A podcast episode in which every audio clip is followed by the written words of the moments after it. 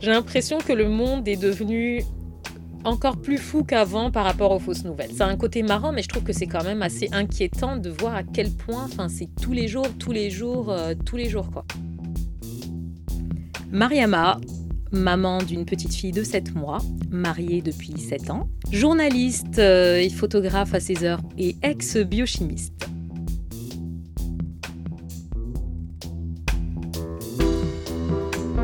Toutes les expériences sont uniques. Toutes les expériences sont uniques. Toutes les expériences sont uniques.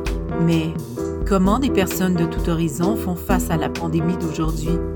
Confinées, isolées ou en plein cœur des activités essentielles, elles ont tout en commun de vivre ce moment historique et d'avoir des réflexions à partager. Connecté. Connecté. Connecté. Connecté. Connecté. Connecté. Ben, mes journées typiques, euh, ça n'a pas vraiment changé avec le confinement, euh, dans le sens où je suis en congé euh, maternité, congé parental, puis en plus je travaillais à domicile. Depuis qu'il y a le bébé, je me réveille souvent à 6 heures. ça dépend, parfois il me réveille à 5 heures, mais souvent c'est 6 heures, entre 6 heures et 7 heures. Un jour sur deux, on se relaie avec mon mari. Donc euh, c'est ça, euh, on se réveille, euh, elle tête, elle boit parce que je l'allaite, et puis après on va dans la salle de jeu et elle joue, je la surveille, on fait des petits jeux, c'est un peu ça ma, ma matinée de maman.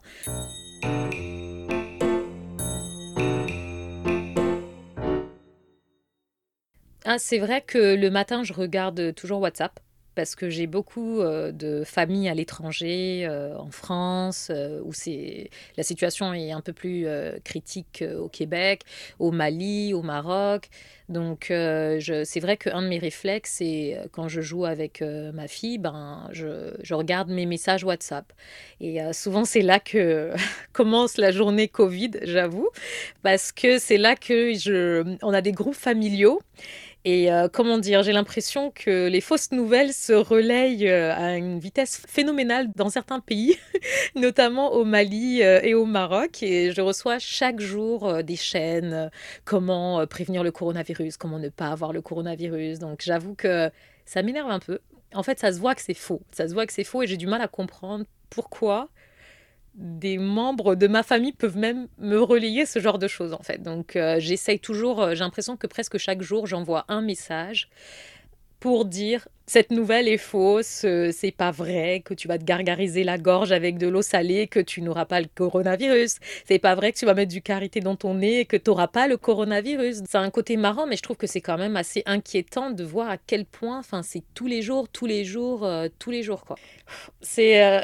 c'est, j'ai l'impression que le monde est devenu encore plus fou qu'avant par rapport aux fausses nouvelles. Avant, on faisait que parler euh, voilà, d'informations familiales, euh, on partageait des photos de nos bébés, des choses comme ça. Maintenant, on, partage, enfin, pas moi, mais certains partagent des fausses informations de coronavirus et euh, je me sens parfois obligée d'intervenir, même si j'ai l'impression parfois d'être un peu comment ça J'ai l'impression de leur taper sur les doigts un peu, genre, alors que c'est pas mon rôle, quoi. Mais j'avoue que comme j'ai quand même une petite formation scientifique et que je suis journaliste, ben, je, je me sens obligée un peu de toujours euh, dire euh, non, c'est pas une vraie nouvelle, de leur envoyer un lien pour leur expliquer pourquoi c'est pas une vraie nouvelle. Euh, et des fois, parfois, ça fait un peu des, petites discussions un peu euh, oui, mais Mariama, toi, tu es trop scientifique, euh, tu fais pas assez confiance à la nature, aux remèdes naturels, tu sais, ça marche pas toujours de la même manière, c'est pas les mêmes paradigmes.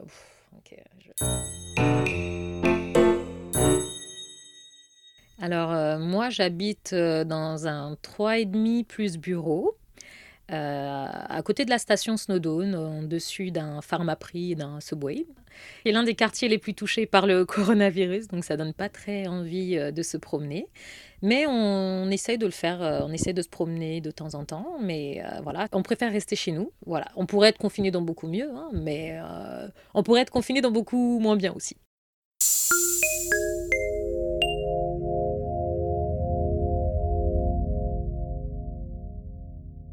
Quand c'est arrivé au Québec, comment dire, je m'y attendais. Je m'y attendais déjà. J'avais déjà commencé à acheter bon deux trois conserves, canettes de thon euh, en plus, un peu plus de riz, euh, rien d'extrême. Hein. J'ai j'ai pas dévalisé euh, le rayon du PQ, non.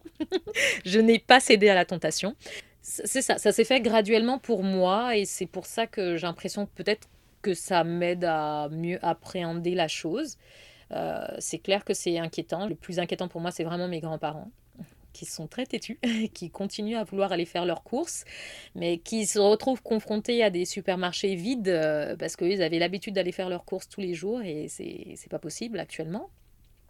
C'est dangereux même pour eux. Ils avaient l'habitude aussi des apéros, euh, l'habitude d'inviter des amis boire le café, euh, de faire la bise. Hein, c'est une tradition française. Ça, ben non, ça fait plus partie de leur quotidien. Donc euh, j'avoue que c'était compliqué pour eux de changer et surtout que c'est plus le fait que bon ben ils ont déjà connu la guerre avant. Mon grand-père a fait la guerre d'Algérie, donc pour eux j'ai l'impression que c'est un peu euh, c'est pas si grave, ils ont connu pire dans leur vie. Et j'avais déjà fait mes rendez-vous au pédiatre aussi, parce qu'il y a des rendez-vous euh, aux deux mois, deux, trois mois chez le pédiatre. Je venais de faire le rendez-vous de trois semaines avant. Donc euh, là, je sais que le prochain rendez-vous, ce sera dans un ou deux mois, je pense, oui.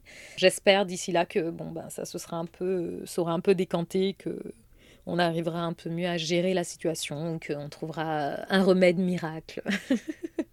Et je mets ça avec euh, des guillemets, parce que les miracles n'existent pas.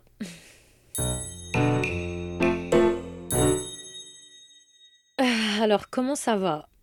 Moi, sincèrement, ça va. Une fois par jour, on essaye de sortir euh, dans le quartier. On essaye d'éviter les gens dans les trottoirs. Euh, voilà, ça, c'est quelque chose qu'on a appris à faire. Parfois, euh, mon mari est un peu plus énervé parce qu'il y a beaucoup de gens qui courent quand même. bizarrement, j'ai l'impression que le jogging est devenu très, très, très à la mode. Les seules choses qui ont vraiment, comment dire, qui me manque un peu, c'est qu'on avait un cours euh, de yoga euh, une fois par semaine, euh, yoga maman-bébé, qu'on rencontrait des mères avec des bébés. moi, j'allais avec ma fille. Et c'était quand même un bon moment pour se rassembler, pour parler des, problèmes postpartum, hein, de se sentir un peu plus en forme, essayer de se remettre en forme après un accouchement. Et euh, j'avoue que là, maintenant, bon, ben, ça s'est arrêté, bien sûr. Euh, on le fait en ligne sur Zoom, en vidéoconférence, mais j'avoue que c'est pas la même chose. Et comme mon bébé voit que c'est pas la même chose. Parce qu'avant, quand on allait dans la salle, elle regardait, elle avait une autre attitude. Maintenant, elle, se dit, je suis chez moi, donc euh, si je veux faire une crise, je la fais. c'est pas que ça m'atteint le moral, mais j'ai hâte de retrouver cette habitude-là.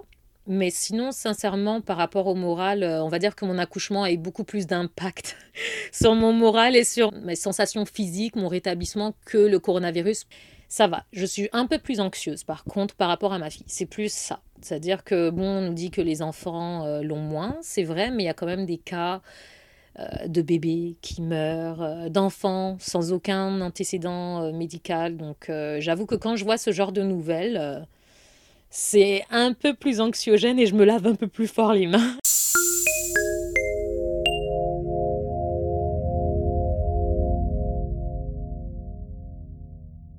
Donc euh, mon mari, comme il est en congé parental, euh, lui ça va bien aussi, il est très heureux d'être avec sa fille, mais j'avoue que le fait qu'il est technologiste d'analyse biomédicale et qu'il travaille au CHUM habituellement en microbiologie, on stresse un peu pour le retour. Et euh, on a même peur, euh, moi c'est ce que je lui dis souvent, je dis j'espère qu'on va pas te rappeler, c'est très honorable d'être soignant et ils sont vraiment euh, on the front line en quelque sorte, mais quand tu es la famille des personnes soignantes, tu n'as pas forcément envie qu'ils aillent prendre ce risque-là. J'ai pas envie que mon mari attrape le coronavirus et que même pire, il le ramène à la maison et que notre fille l'attrape aussi. Donc j'avoue que ça, c'est quelque chose, euh, pour le moment, ils ne l'ont pas rappelé, donc euh, on profite, on n'y pense pas. Il est censé reprendre en juin, donc on a encore le temps, on espère qu'on aura aplani la courbe d'ici là. Je m'imagine pas, euh, j'ai trop besoin de lui en ce moment avec la petite.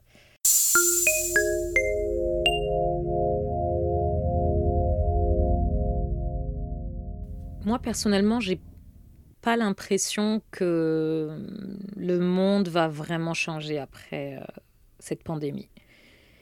Malheureusement, à cause de tout ce qui s'est déjà passé dans le passé, avec euh, toutes les guerres qui continuent à se répéter, avec euh, le réchauffement climatique, vraiment, il y a certains pays qui en souffrent déjà beaucoup plus. Donc, j'ai pas l'impression que cette pandémie va changer les habitudes des gens. Peut-être au début, ça, ça, ça, ça a renforcé peut-être une petite euh, cohésion dans la société, ça, peut être, ça va peut-être donner plus envie aux gens de s'entraider, peut-être euh, euh, faire prendre conscience aux gens de leurs privilèges, un peu, de, surtout dans les pays développés, euh, où on peut rester confiné, entre guillemets, parce que moi, au Mali, il n'y a personne qui peut rester confiné. J'entends mes cousines qui me disent, OK, euh, confiné, mais tous les jours, on est obligé d'aller faire le marché. Les gens vivent ensemble. Il y, a des, il y a des familles multigénérationnelles qui vivent dans les mêmes maisons, qui dorment ensemble. Et les routes sont pas faites pour que tu puisses garder un ou deux mètres de distance.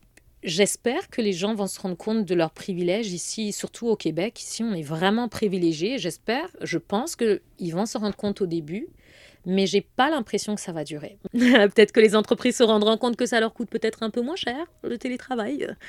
Peut-être. Mais en termes de réel changement, euh, je, je dirais pas que je suis quelqu'un de pessimiste, mais je suis pas quelqu'un d'optimiste non plus. Je suis assez réaliste. Euh, J'espère au moins qu'au niveau gouvernemental, on va implémenter des stratégies pour pouvoir faire face à d'éventuelles pandémies euh, dans le futur, parce que je suis, malheureusement, je, je suis presque sûre que ça va re-arriver tant qu'on ne respectera pas euh, l'environnement.